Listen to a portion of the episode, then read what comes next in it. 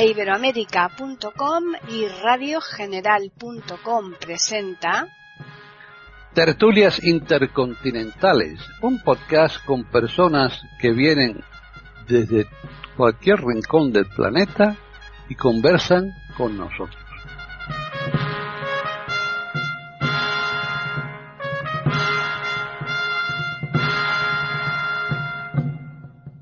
Bienvenidos un día más a Tertulias Intercontinentales en iberoamérica.com. Soy Paqui Sánchez Galvarro. Ya estamos aquí prestos nuevamente un lunes más para ofrecerles una nueva tertulia y hoy vamos a hablar de un personaje que yo creo que no, no desaparece, siempre está vigente pese a que ya hace tiempo que, que falleció. Vamos primero a saludar a nuestros contertulios. Así que, en primer lugar, nos vamos a ir a Colombia, que está ahí María Eugenia de Hart. ¿Qué tal, María Eugenia? Hola, Paqui, ¿cómo estás? Feliz año. Estamos empezando un año. Entonces, los saludo a todos y, y sí, este es un tema que yo creo que, que abre muchas puertas de conversación. Pues sí, efectivamente.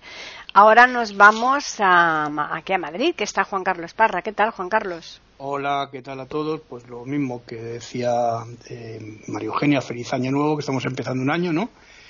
Y eh, a, mis, a mis compañeros también, eh, bueno, pues eh, saludarlos y también a ti, claro. Claro, por supuesto. Y ahora nos vamos a Argentina, que allí se encuentra René Escapé. ¿Qué tal?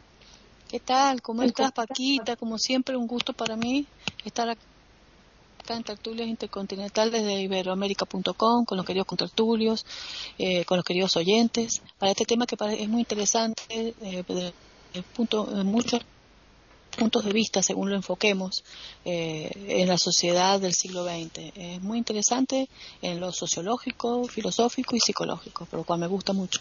Bien, eh, nos vamos a Chile. Ahí está Jorge Muñoz. ¿Qué tal? Hola Paqui, un gusto saludarte a ti y a mis contertulios y por supuesto un gran abrazo de Año Nuevo para ellos y para nuestros auditores. Bien, y ya finalizamos nuevamente aquí en Madrid, que está Hilario Alonso. ¿Qué tal, Hilario? Pues hola, queridos compañeros, contertulios y hola, audiencia. Eh, una tarde más bien fría aquí en Madrid. Bueno, pues eh, hoy nosotros cuando estamos grabando esa tertulia efectivamente estamos comenzando un año que no necesariamente tiene que ser cuando se emita, porque nosotros grabamos con cierta antelación, pero en cualquier caso, como es cierto que estamos comenzando un año, pues muy bien eh, expresar nuestro deseo de felicidad para todos. Y ahora vamos a decir el tema del que vamos a tratar esa tertulia, que es sobre nada más y nada menos que la persona de Marilyn Monroe. Así que vamos a comenzar con María Eugenia. Bueno, entonces, empezando por decir que Marilyn Monroe es una figura muy trágica realmente, con un comienzo de vida de ausencia de estabilidad en todo sentido desde, desde que nació pasando por muchos hogares de paso, por un orfelinato. A los 16 años se casa por primera vez, cosa que por supuesto no resulta en nada.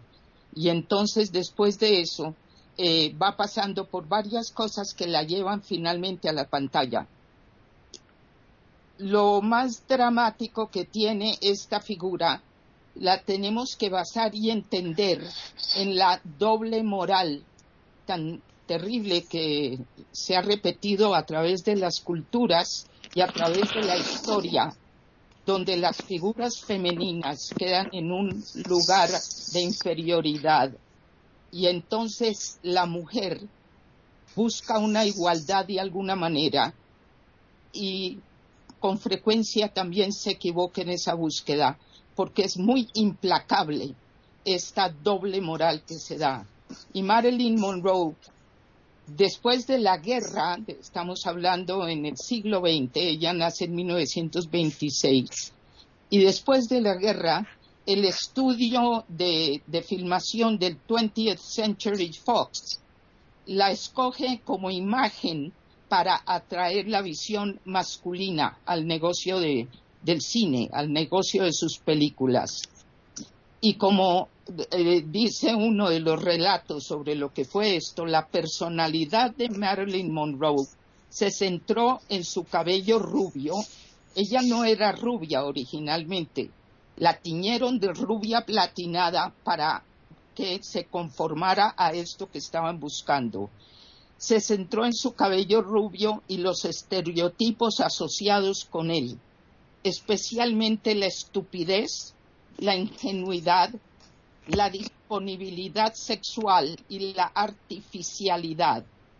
Y esto fue el lanzamiento como quien lanza un producto en inglés eh, eh, eh, la, descripción de este tipo de mujer es el dumb blonde, o sea, la rubia tonta, estúpida. Esto no se da solo en los Estados Unidos. Yo recuerdo en uno de los principales diarios colombianos, que es El Tiempo, donde salían un jeroglífico con unos dibujos que había que descifrar y daban una pista y en uno de esos jeroglíficos la pista era requisitos de la mujer ideal, bien joven, bien sana y bien bruta. O sea, esto es algo que está en todas partes y es resultado de una búsqueda del objeto sexual para el consumo masculino.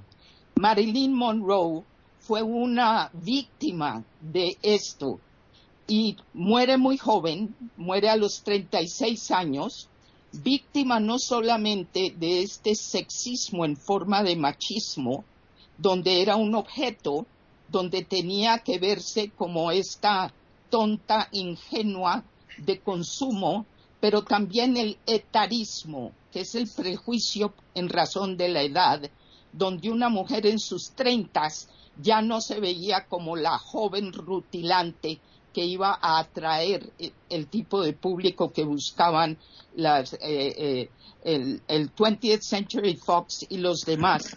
Entonces, esto para mí es el comienzo para poder mirar a una persona que nace una niña que no tiene ninguna estabilidad familiar y que lo va llevando la vida a esto y después a otros matrimonios, ninguno de los cuales le funcionó.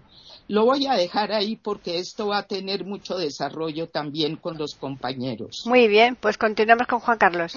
Bueno, pues efectivamente Marilyn es, un, es una personalidad muy importante dentro de lo que ha sido la imagen del siglo XX. ¿no? Es una de las estrellas más importantes del cine eh, de todas las épocas. ¿no? Eh, también una de las divas que transmitía ese glamour ¿no? Como, y sensualidad ¿no? que, que, bueno que es una parte importante de lo que ha sido la imagen de Marilyn, ¿no? Una de las imágenes eh, más eh, populares eh, del siglo XX, sin duda alguna, ¿no? ella nació, como decía, en 1926, nació en la meca del cine, fijaos, curioso, no nació en la meca del cine, que luego fue famosa por el cine, ¿no? Y nació en 1926 y murió en el 62, fijaos, las fechas al revés, ¿no? Eh, el 1 de junio, nació el 1 de junio de 1926 eh, y esta era eh, hija de Gladys Pearl Monroe, que era su madre.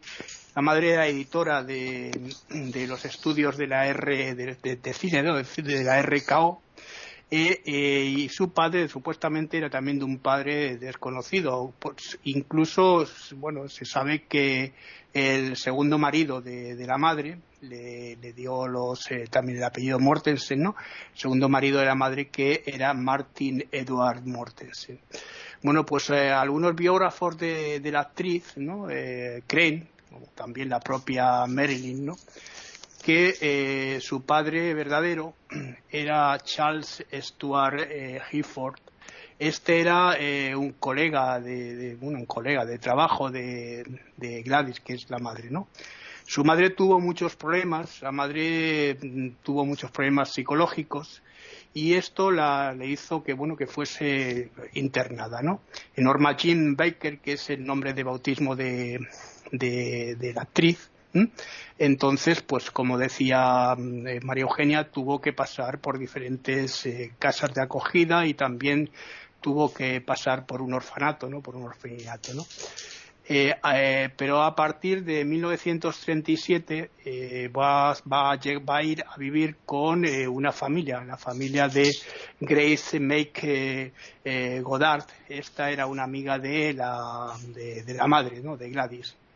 Algunos años después, pues entonces en 1942 eh, nos vamos a encontrar que sus padres adoptivos eh, pues, pues, se tienen que marchar hacia la costa este, hacia la costa, eh, y no pueden pues llevarse a Marilyn con ellos. ¿Qué va a suceder? Pues que Marilyn se va a encontrar aquí entonces entre un, bueno, va a tener que optar por dos cosas, o bien volver al orfanato porque tenía 16 años, como decía María Eugenia, o casarse con su novio de la época, de aquella época, eh, que es un chaval con 21 años, ¿no? llamado Jimmy Dougherty. Al final, pues opta evidentemente por la segunda opción, se casa con este chaval y durante, fijaos, durante dos años, pues adopta ese papel, ¿no? De, de la época, ¿no? De ama de casa, fiel y apasionada y enamorada del marido, ¿no?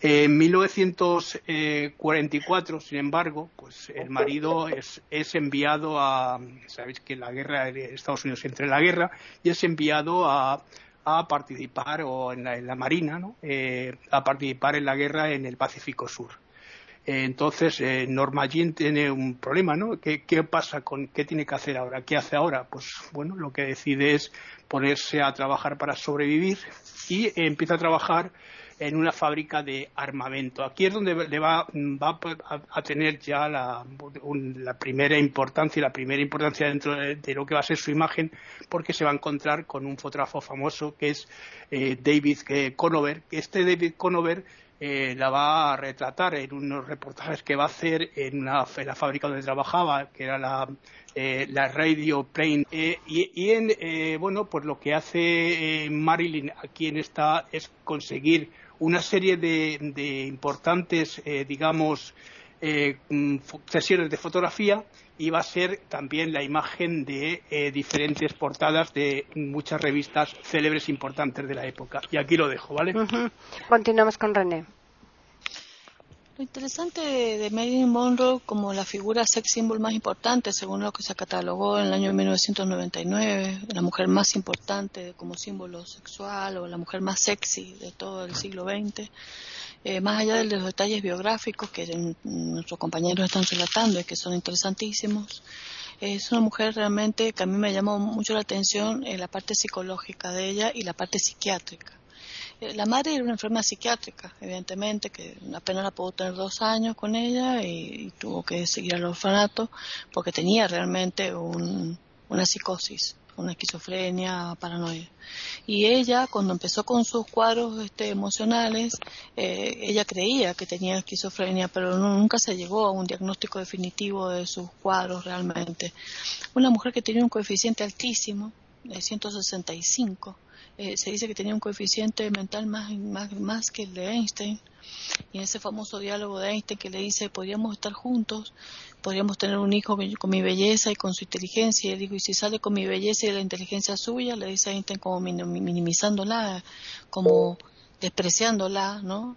En una época de machismo tan importante como ha sido la, de, la del siglo XX, ¿no?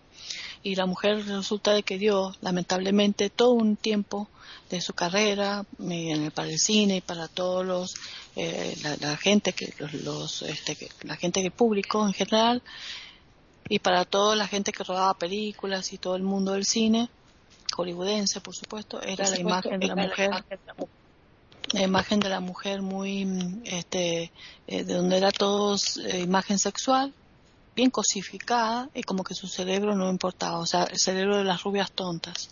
Y no fue así realmente, eso la hizo sufrir muchísimo, ella siempre quiso ser vista de lo que era capaz intelectivamente y a lo que ella podía llegar, este, este, estudiaba, estudió muchas cosas, psicoanálisis, muchas cosas interesantes para poder mostrar, pero nunca en las entrevistas periodísticas se le enfocó de ese modo.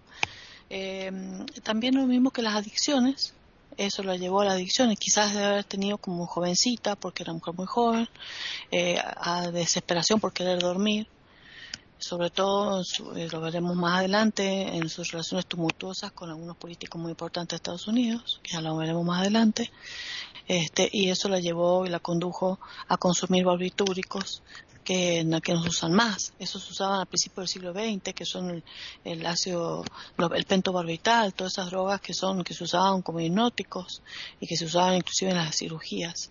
Este, y todas estas drogas, evidentemente, con el cloral y todo, eran altamente tóxicas a nivel hepático, a nivel digestivo y a nivel cerebral, provocándole probablemente la muerte, según se informó a nivel forense, pero siempre queda la duda si fue suicidio o no. Y lo dejo aquí. Están escuchando tertulias intercontinentales en iberamérica.com. Pues ahora continuamos con Jorge. Gracias. Bueno, la historia de Marilyn Monroe es una tragedia que bien pudo ser escrita por Sófocles, Shakespeare o Arthur Miller, su marido. Eh, como toda buena tragedia, tiene etapas bastante claras y definidas, ¿no? La primera, podríamos decir, infancia y adolescencia, marcada por no saber quién es su padre, el trastorno de la madre, no conocer a, al menos en un principio, a sus dos medios hermanos, Robert y Berenice, la última sí, intervino incluso en la, la sepultura de Marilyn, ella con Joe DiMaggio se encargaron del funeral. Después eh, tenemos el ingreso a numerosos orfanatos, donde fue víctima no una, sino muchas veces de abusos sexuales. Luego viene, eh, y por supuesto se genera aquí una enorme vulnerabilidad psicológica de esta niña y sus aspiraciones. Eh, hay grabaciones en que ella misma relata que en sus primeras idas al cine ella soñaba con estar ahí en la pantalla y no en las butacas del público. Luego el segundo acto de esta tragedia sería el comienzo del ascenso, ¿no? Primero como modelo, hasta que llega al cine y se consagra como una diva del espectáculo, pero no de la actuación, porque su proyecto actoral también fue un fracaso. Nunca fue considerada para grandes películas, sino siempre como un símbolo sexual. Incluso hay declaraciones de directores que decían que lo importante era mostrar sus curvas, nada más eh, en pantalla. Y luego el tercer acto de esta tragedia, que es la declinación y destrucción total. Eh, de modo que esta mujer, aparentemente admirada y envidiada, no tenía mucho para ser envidiada, sino mucho para ser compadecida. Cuando inició su carrera de modelo, ella misma se encargó de teñirse el pelo rubio y consumir hormonas y cremas para aclarar más aún su piel. Bastante curioso porque era ya blanca, pero quería aclararla más. También se operó la dentadura y la nariz. Todo esto para producir la imagen que ella soñaba. Eh, en esta tragedia estuvo siempre la obsesión de ella de conocer a su padre, porque no está demostrado quién es el padre, se cree que es cierto sujeto, pero no está demostrado. Y otra, eh, otra frustración de ella fue la maternidad. También quiso ser madre, cosa que no consiguió. Probablemente el único que la quiso de verdad fue Joe DiMaggio. Ella siempre decía que a su muerte quería que le tuvieran rosas rojas en su tumba y Joe DiMaggio a su muerte se encargó de tenerle tres veces por semana rosas rojas en la tumba e incluso en su agonía, Joe Mayo dice que quiere reunirse con Marilyn. De modo que esta es la historia de una tragedia y lo más cruel es que incluso en su fase de tragedia se le sigue explotando comercialmente, en reportajes, biografías, artículos y libros, de modo que este comercio voraz y brutal ni siquiera se compadece de, del personaje muerto, lo sigue explotando comercialmente. Eh, la historia del maltrato y la explotación de la mujer está a lo largo de toda, valga la redundancia, la historia humana, pero encuentra en, en la vida de Marilyn uno de sus episodios más dramáticos y tristes, porque tras esa imagen bella y sensual oscilaban terribles dudas, temores, eh, debilidades y fragilidades que la llevaron Según algunos al suicidio, según otros fue asesinada. Eso ya está claro que no se va a poder descubrir por los enormes intereses políticos también que estuvieron involucrados en este tema. Por el momento quedo aquí. Pues ya finalizamos esta primera ronda con Hilario. Bien, de todo lo expuesto se deduce dos cuestiones importantes a mi juicio. Esta señora es un genio frustrado, mm, frustrado por distintos motivos, por distintas circunstancias. En segundo lugar, esta señora es procede de una familia totalmente desestructurada que ha marcado su vida. Una persona que tiene un coeficiente intelectual de 160 a 165 es una superdotada. O sea, y esta señora no hizo cosas de superdotada, para nada, en absoluto. ¿Por qué? Pues porque ya venía, procedía de, de alguien, de alguienes que, que bueno, pues que, que ya la, destrozaron antes de nacer, ya tenía una familia desestructurada, tremendamente desestructurada. Eh, pero esta mujer triunfó en el cine. Esta mujer era una diva. Era una diva, era un espectáculo. Era un símbolo, por supuesto, un símbolo sexual, ¿no? Eh, yo creo que podríamos. Esta mujer es un prototipo. Y yo creo que podríamos eh, ir un poco más, un poco más lejos. Perdón. Eh, hay personas ahora mismo, actualmente, que están, personas importantes, ¿eh? que están padeciendo, nadie padece exactamente igual, ni por las mismas cosas, pero sí por motivos muy similares, ¿no? Hay una persona que se llama Cristiano Ronaldo, que es de la isla de Madeira, que si no acaba trágicamente le faltará poco. Es un genio del fútbol, pero está en su ocaso, en su ocaso profesional y no lo asume. Y además es una persona egocéntrica y, es una persona que su vida actual le va a pasar una factura importante. Eh, como muy bien dice Jorge, mm, la, tragedia biográfica de Marilyn Monroe de Norma Jane Baker podría haberla escrito su propio marido, ¿verdad? Pero pero es una cosa realmente impactante, ¿no? Eh, esta mujer.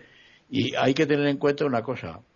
En los años eh, 50, 60, una mujer de 30 años no era igual que actualmente. Actualmente una mujer de 30 años sigue siendo pues, pues una mujer en plenitud de facultades físicas, intelectuales por supuesto, pero físicas antes no, antes una mujer de 30, 35, 36 años ya no era lo mismo.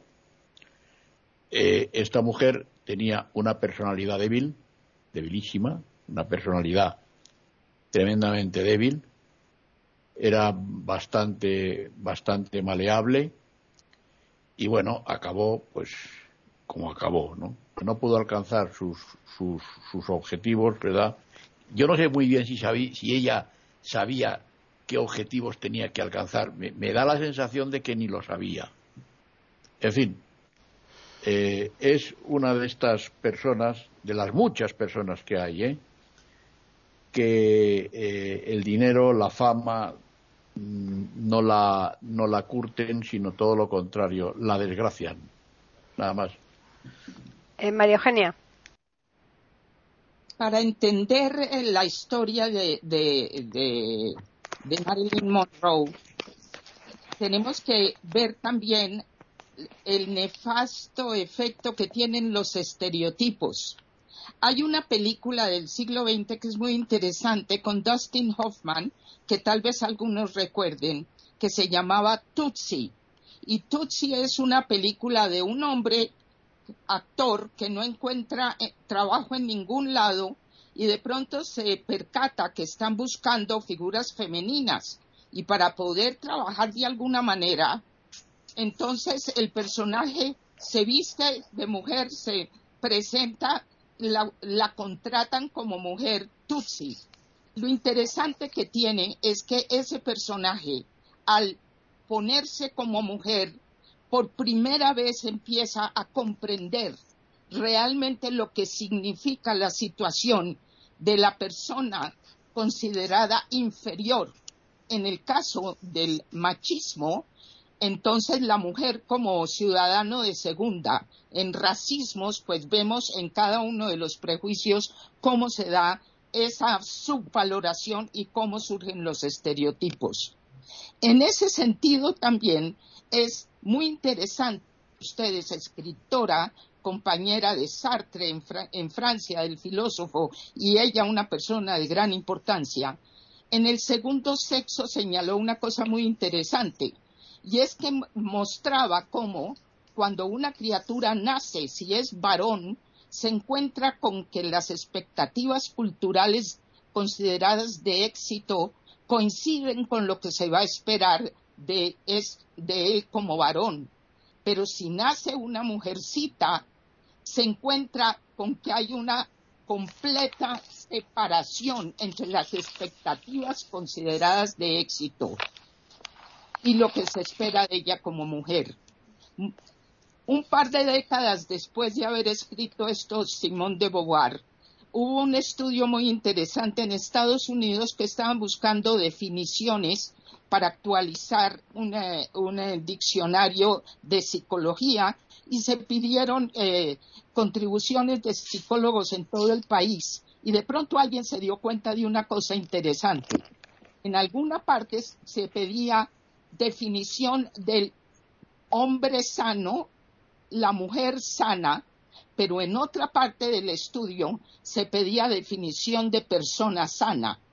Y cuando juntaron esas definiciones, encontraron que la definición de mujer sana se consideraría patológica en la persona sana, porque lo que pedía la cultura las sociedades, y esto se da en diversas formas, pero es generalizado, es que la mujer ideal bien joven, bien sana y bien bruta, como, como ponía este ejemplo que les di anteriormente, era una persona de quien se esperaba que todo lo entregara, que todo se sacrificara permanentemente como figura familiar, etcétera. Y alguien dijo, esto es una confirmación curiosa de lo que había planteado Simone de Beauvoir. Cuando pensamos en una persona como Marilyn Monroe, con la inteligencia que podía tener, ella es un ejemplo dramático de esa tragedia de la mujer que tiene que cumplir una serie de requisitos donde si es inteligente es considerada una amenaza por el estereotipo masculino. Termino esta parte diciendo que esta estereotipia que tanto daño le ha hecho a las mujeres tampoco ha favorecido a los varones porque mantiene una inmadurez masculina que tampoco los ha favorecido. Tenemos que buscar tal vez un equilibrio de madurez. La igualdad no es que seamos idénticos. Están escuchando tertulias intercontinentales en iberamérica.com. Juan Carlos yo voy a continuar un poco con la vida de, Marilyn, como lo, lo, retomo Una cosa, María Eugenia, fíjate qué curioso lo que estaba diciendo de Tutsi, ¿no? que me parece una película fantástica, Dustin Hoffman está fenomenal en esta película. Fíjate que aquí también ella hace una película eh, con Jack Lemon y con Malte, eh, Walter Mataus, que es con faldas y a lo loco, ¿no? Y fíjate que ellos también, son eh, dos personajes que se van a convertir en mujeres para poder eh, entrar en esa orquesta de mujeres. Pues fíjate que son dos conceptos distintos en, diferentes épocas, ¿no? De cómo se puede ver a la mujer también, ¿no? Evidentemente es verdad, ¿no? Bueno, lo que está diciendo que eh, a partir de, ese momento en el que le hacen, le hacen un montón de fotografías y se convierte en portada de un montón de revistas importantes, Eh, Marilyn Monroe, Marilyn Monroe eh, bueno, pues ahora lo que va, va a intentar, eh, bueno, se, ve apasionada por el cine y va a frecuentar las aulas de estas de teatro, ¿no? De, interpretación. Ella se ve en el espejo de actrices como Jean Harlow, por ejemplo, o Lala Turner, ¿no? Que son dos, dos referentes para ella también, ¿no? Y bueno, pues lo que pasa que nuevamente se va a encontrar ante un dilema, porque en 1946 va a volver de la guerra su marido, ¿no?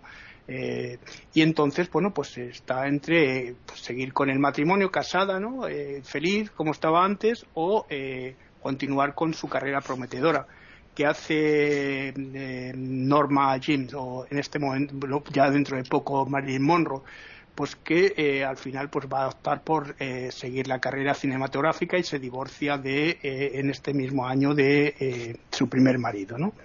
entonces vamos a encontrar que Marilyn Monroe va a ser la primera como decía María Eugenia al principio efectivamente la primer, una de las actrices más importantes más jóvenes en ser contratadas por la 20th Century Fox ¿no? va a tener una repercusión con 26 años pues es una actriz importante ¿no? en ciernes estamos hablando de que en 1946, una época en que el cine todavía está empezando, digamos, eh, eh, eh, no como luego se, produjo ese, boom, ¿no? pero está empezando con unas películas importantes. ¿no? Y aquí la actriz se va también a cambiar su imagen, la imagen que la va a hacer célebre, como decíamos, ¿no? va a tener esas, se va a cambiar el pelo, se la va a convertir en rubia y además va a tener esos labios sensuales y esas formas eh, típicas de la mujer sensual, que ella también la explotaba. Ojo, que no estamos hablando solo de que es un estereotipo, como tú decías, es que la mujer también se va a aprovechar de este tipo de cosas en determinados momentos, ¿no? Y va a cambiar su nombre y se va a llamar a partir de entonces Marilyn Monroe, que es lo que le va a dar la fama, ¿no? A partir de entonces vamos a encontrar una actriz en Hollywood eh, con estas características que decía, con esos labios sensuales y que va a incendiar pues la imaginación de muchos hombres en todos los, en todos los rincones del mundo. Eh, va a empezar con una serie de películas que, por ejemplo, eh, vamos, a, vamos a ver a, la actriz en películas como, por ejemplo, eh, eh que en el 53 le va, la va a consagrar, la va, la va a llevar a, un momento importante, y también eh, de, de Miss Pilgrim, ¿no? que es otra de las películas que también la va a, llevar también a, a, ser conocida en los eh, círculos cinematográficos. Lo dejo aquí, luego voy a, voy a seguir ya para ir avanzando un poquito más con todo lo que fue el matrimonio con Joy DiMaggio y con eh, finalmente con eh, el último matrimonio que hemos dicho que era Arthur Miller. Aquí ya luego ya va a empezar toda la historia del amor y romance con John Fisher Kennedy. Continuamos con René. Bueno, justamente por toda esta trayectoria de esta mujer, eh, Norma Jane eh, Baker o, Norma Jane Mortensen, eh, teniendo en cuenta el origen de la mujer, esta chica, esta jovencita para nosotros, de acuerdo a cómo estamos ahora, es realmente una jovencita, que debutó tan temprano con la vida, yo pienso que no fue tan débil, yo pienso que su resiliencia se fue, fue devastada por una sociedad cruel y más en la época del siglo XX. Yo entiendo, por eso hoy los movimientos que hay sociales de las mujeres, por supuesto, no ese feminismo eh, dañino e inescrupuloso, sino que debería haber un embrismo normal, que, que, fue lo, lo, que se busca en realidad es la equidad de género. Esta equidad de género que ha surgido con las convenciones eh, de los derechos humanos, este, que tanto para las personas, las mujeres, como los niños y como las personas con discapacidad son importantes porque eso indica una, sociedad que evoluciona. Justamente en el siglo XX estábamos con todos los medios de difusión en su apogeo, a través de las pantallas del cine, de la televisión, y si bien no había la tecnología que hay ahora, eh, las pantallas del cine eran fundamentales en todo el siglo XX. Entonces esta mujer justamente es la representación simbólica, yo creo que cumplió un rol importante en la vida y que esta mujer ha cumplido una misión importante, porque es la visualización o la visibilización de lo que es eh, eh, la cosificación femenina en todos los medios. Y si bien sigue existiendo, la mujer hoy pone sus límites y hay leyes que la defiendan. Entonces, como que los hombres ya tienen una cierta, o sea, ciertas organizaciones tienen un cierto temor de eh, acosar a la mujer de la manera con que esta mujer fue acosada y afectada. Yo creo que no tuvo problemas psiquiátricos como ella creía o como se pensó que había dado la esquizofrenia. Si bien la esquizofrenia es hereditaria, no significa, a mi modo de entender, eh, que se la, no sé, los informes psiquiátricos finales ni los, ni los informes forenses finales que finalmente se, perdón, que se ocultaron en definitiva.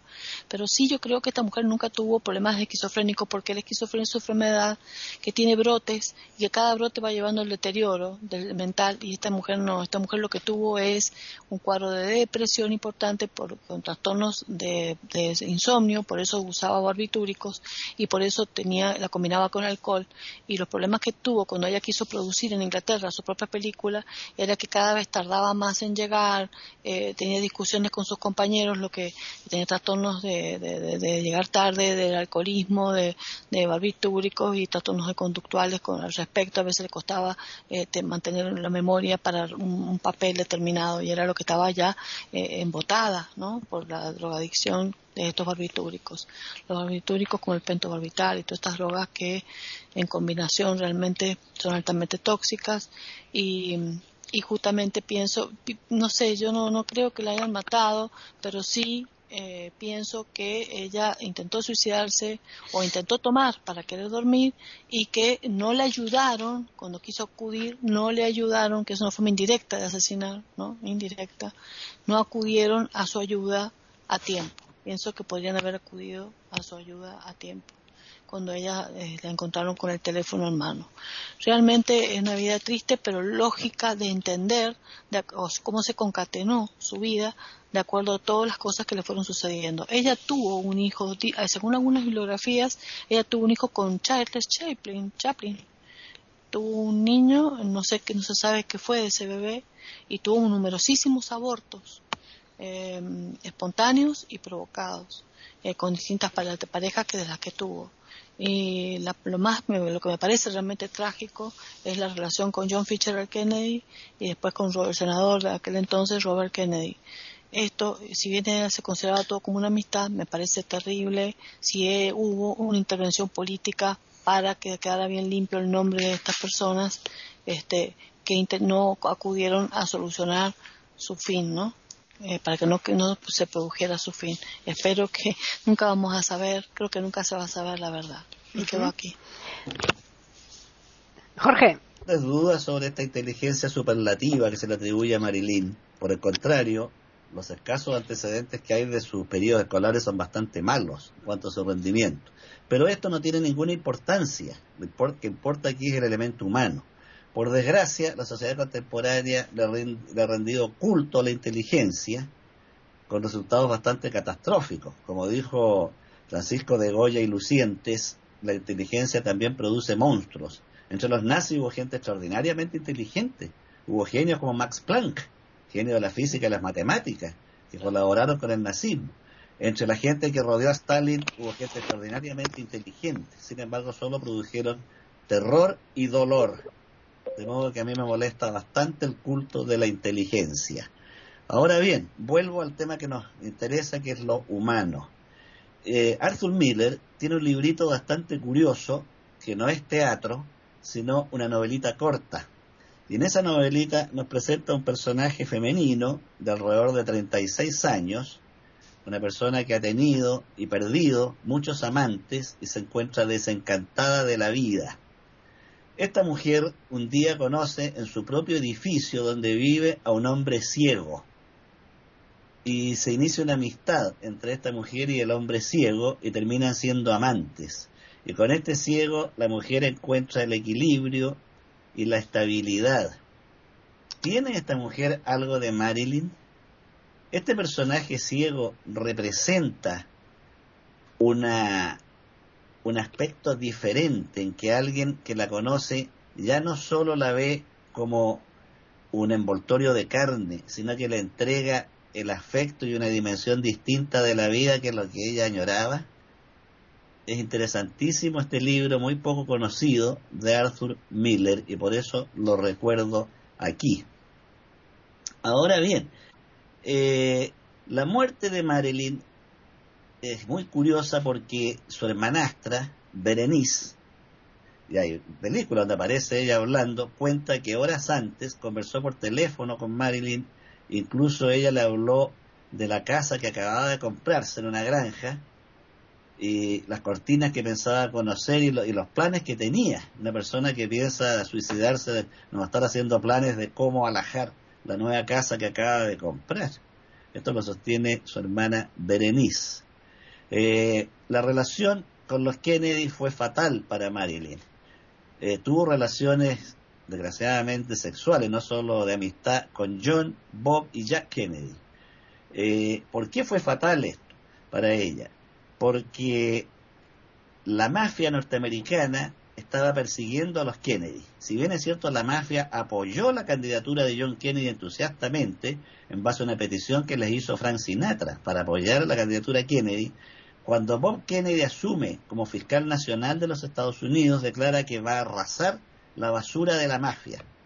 En ese momento, Jim Hoffa, el líder máximo de los camioneros, eh, emprende una campaña contra la familia Kennedy, incluso introduciendo micrófonos para grabar las conversaciones íntimas. Eh, para ser jefe de los camioneros había que tener el apoyo de la mafia. En ese momento el gran jefe era Sam Gincana, que apoyaba a, a Hoffa. Y se colocaron micrófonos en la casa de Peter Lafford, el marido de Pat Kennedy, la hermana de los Kennedy, donde se hacían fiestas con drogas y tipo orgías, y hay grabaciones donde se oye a Marilyn teniendo relaciones con los Kennedy. De modo que aquí la mafia se interesó en Marilyn y también el FBI. Cuando Marilyn se reúne en una playa de Estados Unidos con uno de sus ex maridos, le habla de que está agotada, que está cansada y que va a contarlo todo. Y siempre dice, Bob me dijo, Bob me dijo, o sea, Robert Kennedy. Y le dice que el FBI y la CIA están planificando asesinar a Fidel Castro y para eso van a utilizar a integrantes de la mafia. Hay un, hay un plan conjunto entre la CIA y la mafia para asesinar a Fidel y devolverle a los mafiosos la propiedad de los casinos que existían en Cuba antes de la revolución. De modo que Marilyn al involucrarse con los Kennedy, por desgracia para ella, tuvo acceso a información secreta, información de Estado. Otra pregunta que surge muy curiosa es por qué tardaron cuatro horas en llamar a la policía desde la muerte de Marilyn hasta que llaman a la policía cuatro horas.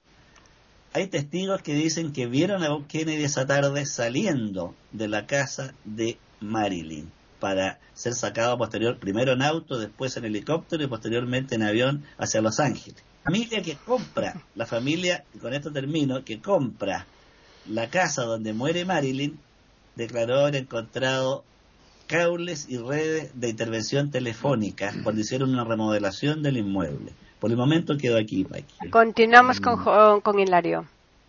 Interesante, Jorge. Muy interesante.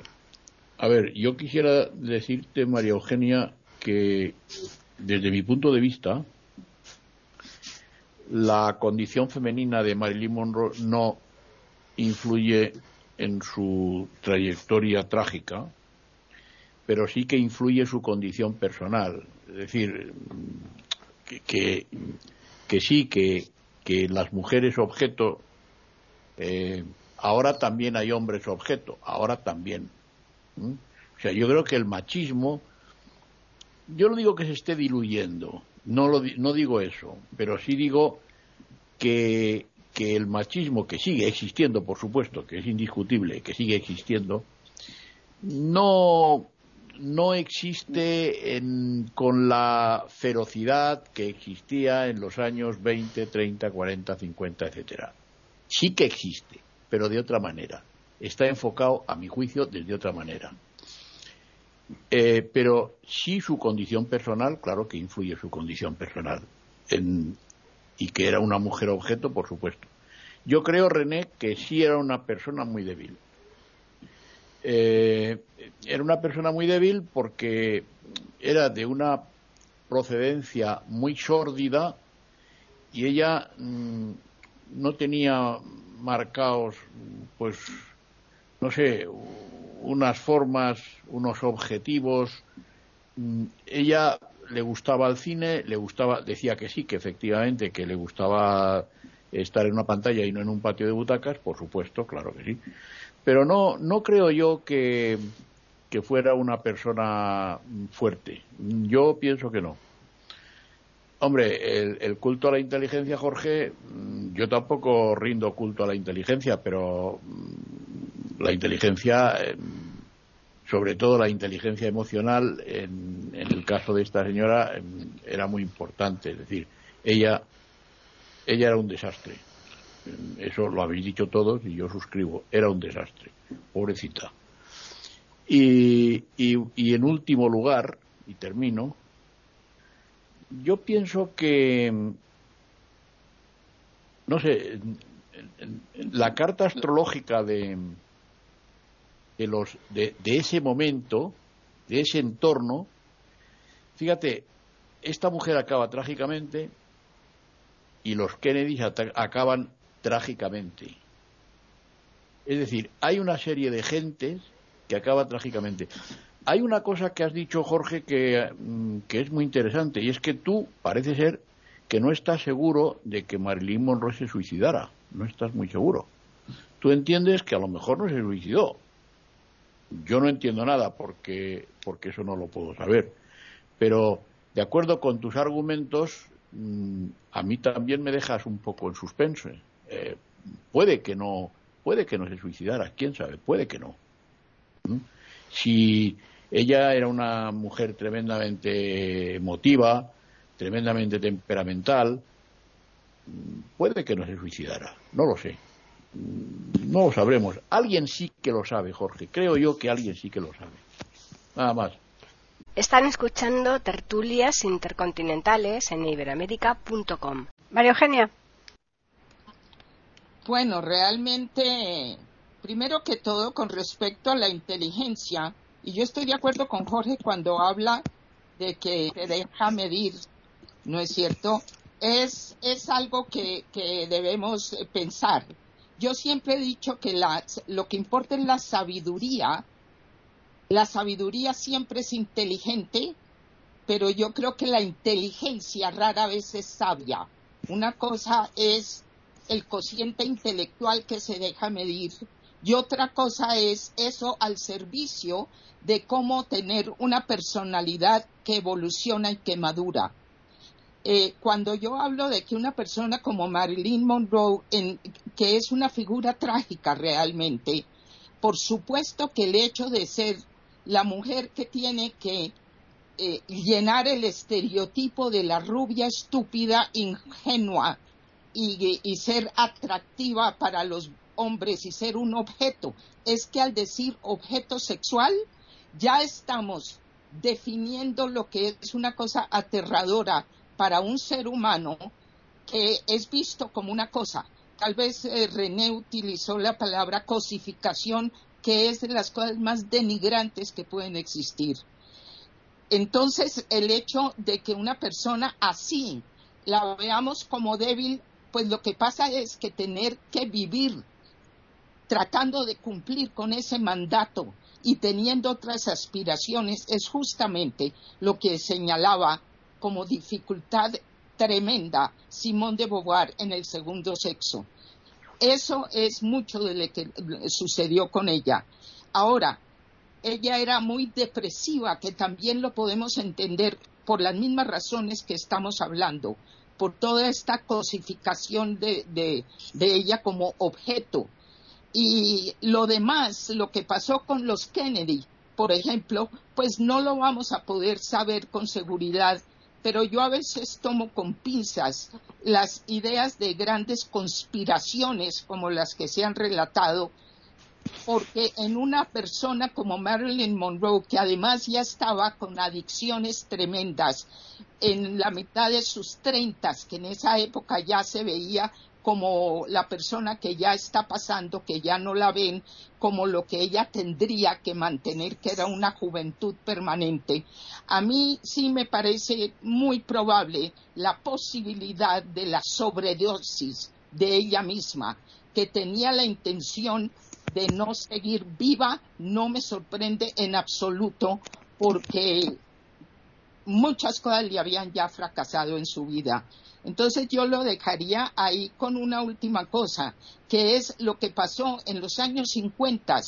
El mundo salía de una guerra, de una pesadilla atroz que traía otra guerra atrás.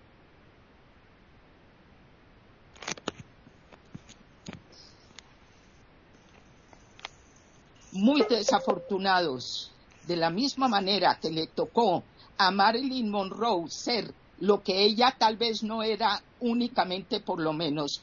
Le tocó a alguien como Rock Hudson, como hombre, que era homosexual y tenía que ser el galán y el gran hombre romántico con las parejas como Doris Day, que a su vez era una mujer que vivía en un matrimonio de abuso y de violencia. Entonces entendamos un poco, y con esto termino acá, que tal vez este personaje del que hablamos hoy nos recuerda a todos cómo es de importante que vayamos evolucionando y alejándonos de los estereotipos que pueden acabar con la vida de una persona en muchas formas. Lo dejo ahí. Pues continuamos con Juan Carlos. Bueno, yo voy a hablar de dos matrimonios. El, en 1954, como bien hemos dicho, contra, contrae matrimonio con Joey DiMaggio. Este Joey DiMaggio era un jugador de béisbol muy importante. Y el, problema que tiene es que Joey DiMaggio, por lo que se cuenta, lo que se dice, era mm, bastante celoso, ¿no? Y el matrimonio se divorcia nueve meses después. A partir de aquí se cree que empieza a tener ya una relación, lo que pasa que no se sabe, todo esto son conspiraciones. ¿eh? todos los archivos que nos quedan, nos quedan nada de lo que fue eh, lo que fue eh, Marilyn y la familia Kennedy. Tenemos una fotografía de Cecil William Stone, que era el fotógrafo de la Casa Blanca, en el que se, se las ve a, los tres, a Bob, a John y a, Marilyn en, en, un salón tomándose algo y riendo, pero esto no significa nada, ¿no? Porque en esa época muchas personalidades eh, tenían relaciones con Marilyn. Bueno, después también eh, va a tener otro matrimonio, después de haber ganado el Globo de Oro, ¿no? El Globo de Oro lo consigue en el año 59 eh, por una de las películas que hizo, que es Like It Hot y eh, bueno, pues aquí se va a casar con el dramaturgo eh, Arthur Miller.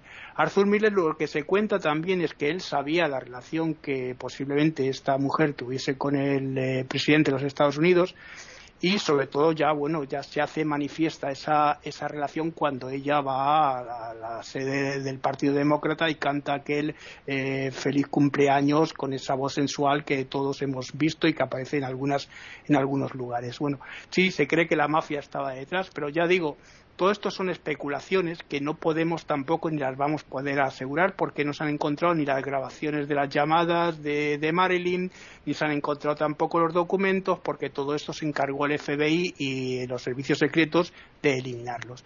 Entonces, pues bueno, pues no vamos a poder, sí, podemos crear muchas novelas, podemos especular todo lo que queramos y nos pueden contar miles de películas, pero realmente no vamos a saber nunca lo que sucedió con este, con esta eh, relación de el presidente de los Estados Unidos y esta actriz. Y por otra parte, bueno, yo he estado haciendo un trabajo últimamente sobre este tipo de, mujeres, ¿no? De, caprichos y demás, y estuve comparándolo con eh, lo, que fue Eva Braun, ¿no? Con Hitler, ¿no? Que fue también otra mujer que fue también relegada al olvido, ¿no? En lo que fue el, eh, dentro de lo que fue la jerarquía nazi, no se la permitía salir cuando había tenían reuniones eh, importantes en, en el Berghof, por ejemplo y eh, esos últimos momentos en los que ella era muy caprichosa. También se cuenta que Marilyn era muy caprichosa en sus rodajes. Recordemos esa última película que hizo, eh, eh, ¿cómo era? Vida Rebeldes, ¿no? Eh, con, con Claire Gable y y Montgomery Cliff, ¿no? que se comentaba que bueno que salía cuando quería, llegaba a los rodajes cuando quería, hacía lo que quería, e incluso se dice que una de las escenas de, de con faldas a lo loco la tuvieron que rodar 65 veces. Fijaos, 65 veces. En cuanto a lo que decíais vosotros de la inteligencia, pues bueno, a veces se confunde la inteligencia con la cultura. No es lo mismo tener mucha cultura que tener inteligencia, y se puede tener mucha inteligencia y poca cultura. Entonces esto hay que dejarlo y tenerlo muy claro, ¿no? Y nada más, lo de momento lo dejo aquí, ¿vale? Pues continuamos con René.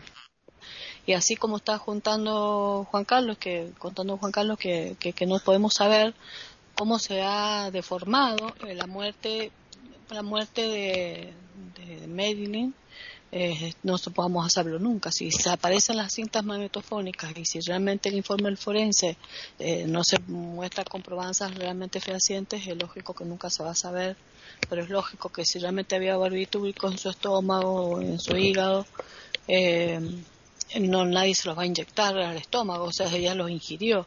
Pero lo que llama la atención es que generalmente este tipo de drogas, eh, bueno, pueden producir un paro respiratorio en altísimas dosis, pero se comenta que ya había tenido un año atrás ese tipo de, de, ingestas de, estos barbitúricos.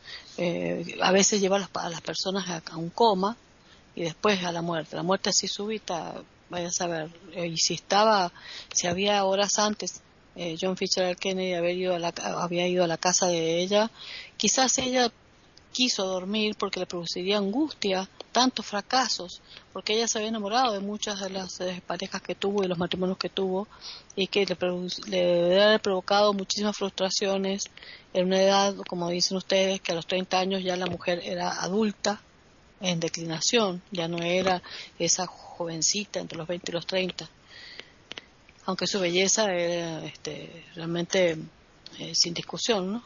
pero ella lo que pasa que claro cultura cómo va a tener cultura si su, justamente era monstruoso su, su origen y, cómo ha sido su vida y la vida de esta mujer que era un desastre o sea si la mujer era un desastre como dice eh, Hilario yo pienso que la mujer no era un desastre. Yo pienso que puede haber sido una mujer que si hubiera nacido en otro contexto hubiera tenido otras circunstancias, no hubiera sido un desastre. El desastre lo hizo la sociedad con ella.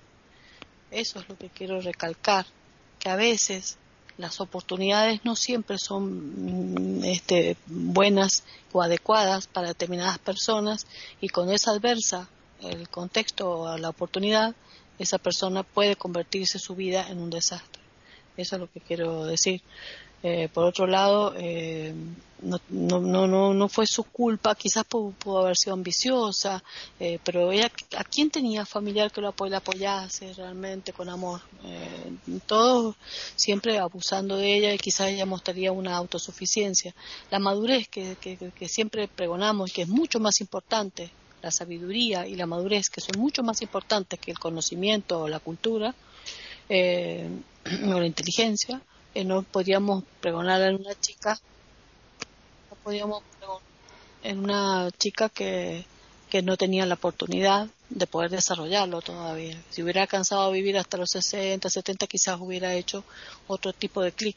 Lamentablemente no tuvo esa oportunidad, ni tuvo tampoco alguien que realmente la quisiera para que la acompañara y ella se sintiera contenida. Eso es lo que se puede evidenciar. Se nota la soledad, a pesar de que todos los hombres que la amaron, rosas rojas, todo lo que, todo lo que se puede ver alrededor, toda la, bambolla, digamos, todo lo, que se hizo alrededor de ella, y sin embargo nadie la quiso de verdad para que ella se hubiera sentido contenida en, afectivamente, que es tan importante eso para que una persona no caiga ni pierda la resiliencia. Las personas son resilientes, pero no solas. Son resilientes cuando tienen en, qué en quién apoyarse. Por eso es importante que somos entes sociales. Bueno, y quedo aquí. Pues, Jorge. Bueno, coincido con María Eugenia cuando sostiene que las tesis conspirativas son, claro, tentadoras y atractivas, sobre todo desde el punto de vista periodístico. Lo que sí es indubitable es que si el FBI y la CIA se preocuparon con tanta diligencia de sacar toda huella, todo documento, toda carta y papel de la casa donde murió, no es por casualidad. Algo había. La entrevista que se le hace a uno de los jueces que estuvo en el caso cuando el periodista le pregunta, ¿y Marilyn se suicidó o la asesinaron? Lo curioso es que el juez responde en términos muy enigmáticos, crípticos. Dice, es probable que no fuera suicidio. O sea, no responde nada concreto, pero abre un mar de dudas. Ahora bien, eh, si hacemos una leve comparación entre dos actrices, Marilyn Monroe y Sofía Loren. Ellas se conocieron, tuvieron, coincidieron en una fiesta eh, hollywoodense. Yo veo que Sofía Loren sufrió, sufrió las consecuencias de la guerra mundial, el hambre, la cesantía. Pero Sofía Loren nunca se dejó atrapar por la brutal y despiadada maquinaria de la industria cinematográfica, mantuvo siempre al tope su dignidad, hizo grandes películas y ha envejecido como una mujer que nunca se degradó. No estoy diciendo con esto que Marilyn haya sido menos valiosa. Sus historias de vida y su personalidad y sus genéticas eran distintas, por lo tanto sería injusto pretender culpar a Marilyn. La palabra culpa yo creo que aquí no tiene cabida. Pero sí es interesante comparar a ambas mujeres y ver cómo en escenarios análogos, no iguales por supuesto, eh, enfrentaron de manera tan diferente la situación. Pienso que eh, los sueños de Marilyn, que haya querido ser actriz, triunfar, no tiene nada de condenable, al contrario. Cualquier muchacha adolescente, cualquier hombre adolescente puede soñar con triunfar en algo, en el cine, en la ciencia, en el deporte, y eso es muy loable. El problema es la historia personal de ella, la enorme vulnerabilidad que le generó su niñez, una persona que fue varias veces abusada sexualmente, trasladada de un orfanato a otro, que tuvo que hacer muchos favores sexuales para que le abrieran puertas en el modelaje y en el cine, eh, obviamente que su psicología seguramente no era potente con esta historia de esta madre con esquizofrenia y paranoia, que podían haber habido algunos aspectos, no digo los mismos, hereditarios. Como dice René, eh, ella tuvo un alto consumo de barbitúricos, que efectivamente tienen secuelas. Hay fotografías en que aparece sentada a la mesa Marilyn Monroe, Pat Kennedy, eh, Peter Lafford, Frank Sinatra y Sam Gincana, el jefe de la mafia de esa época, el máximo jefe. Es decir, ella entró en un ambiente de glamour, de brillo, pero también de sombras siniestras. Eh, donde se había que hacer desaparecer a alguien, se le hacía desaparecer porque lo importante eran los intereses en juego. De modo que, por desgracia, aquí, y aquí me recuerda nuevamente la maravillosa sabiduría de los mitos griegos, los dioses le dieron la belleza y la sensualidad, pero a un precio muy alto. Me imagino a Minerva diciéndole perfecto, tendrás toda la belleza, todo el glamour, pero tendrás toda la tragedia que hay que pagar por esa belleza. Y aquí termino, Paqui. Pues ya finalizamos esta tertulia con Hilario. Bueno, evidentemente eh, la popularidad la fama tiene un tributo. Y el que no paga ese tributo, o el que no sabe pagarlo, o el que lo paga de manera mm, no correcta, mm, lo puede pagar incluso con su propia vida, como le ha pasado a esta pobre mujer. Mm, yo creo que cuando yo digo que fue un desastre, eh, René, digo que fue un desastre, claro que fue un desastre que le condiciona la sociedad, claro, a todos nos condiciona la sociedad. Em, ella tiene una procedencia sórdida, ella está pasando por una infancia no demasiado feliz, bueno, no feliz, y eso marca, y ya lo creo que marca. Pero naturalmente la, sociedad puede condicionar, pero tú mm, también piensas y tú eh, puedes sobreponerte.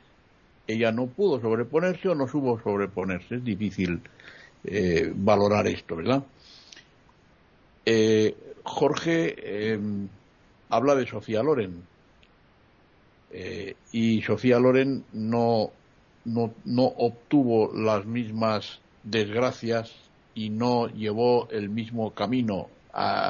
supo, supo probablemente rectificar a tiempo. Pero hay un artista española que tenía un camino muy peligroso, probablemente en Latinoamérica, mm, bueno, en Latinoamérica en su tiempo se la conoció, porque tuvo actuaciones en Latinoamérica e hizo películas en Latinoamérica, cantaba y hacía cine. Me estoy refiriendo concretamente a Pepa Flores, a Marisol.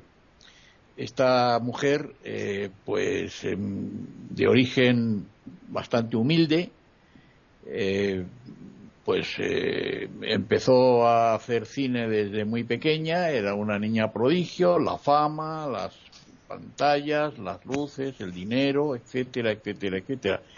Y a un camino peligrosísimo y se retiró. Y se retiró joven. Se retiró joven.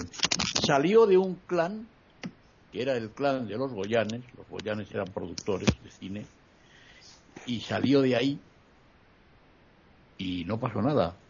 Y vive. Y me imagino que está bien. ¿eh? Y Sofía Loren, que sí que es más conocida que Marisol, por supuesto, pues efectivamente no, no siguió ese camino, no siguió. No sé si vive Sofía Loren, supongo que sí que vive todavía. Supongo que sí que vive todavía. Entonces, yo creo que, que sí que lo que le pasó a, a la pobre mujer esta, a Marilyn Monroe, pues naturalmente que venía marcado por las condiciones sociales y por las condiciones familiares que no las tuvo y por un montón de, de, avatares, ¿no? Pero em, ella que, bueno, que no tuvo personalidad, que fue débil, que no pudo o no supo, pues acabó como acabó, desgraciadamente. Y yo quiera, quiero em, hacer una, un apunte último. Mm, Juan Carlos mm, nació en el 26 y murió en el 62. El 26 y el 62 eh, eh, suman el número 8. El número 8 es mm, un número de emprendimiento. En numerología, el número, yo, yo sé que no creéis en esto, ya lo sé, pero dejadme que, en numerología, el número 8 es el número de los emprendedores, el número de, de, los que quieren emprender algo. Y esta chica pues emprendió algo que le salió mal. Le salió tremendamente mal, nada más.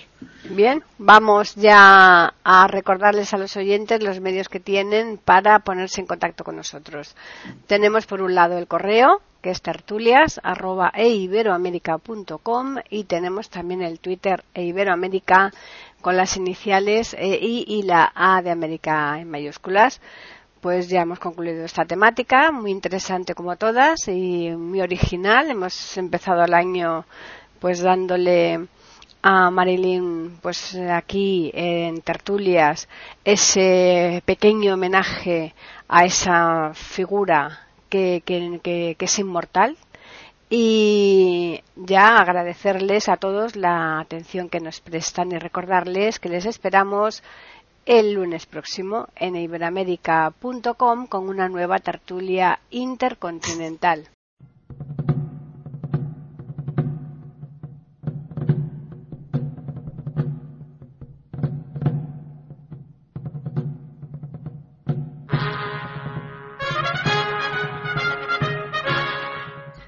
Acabamos de ofrecerles el podcast de tertulias intercontinentales.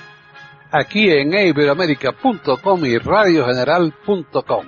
Regresen la semana que viene para un nuevo episodio. Hasta la próxima semana.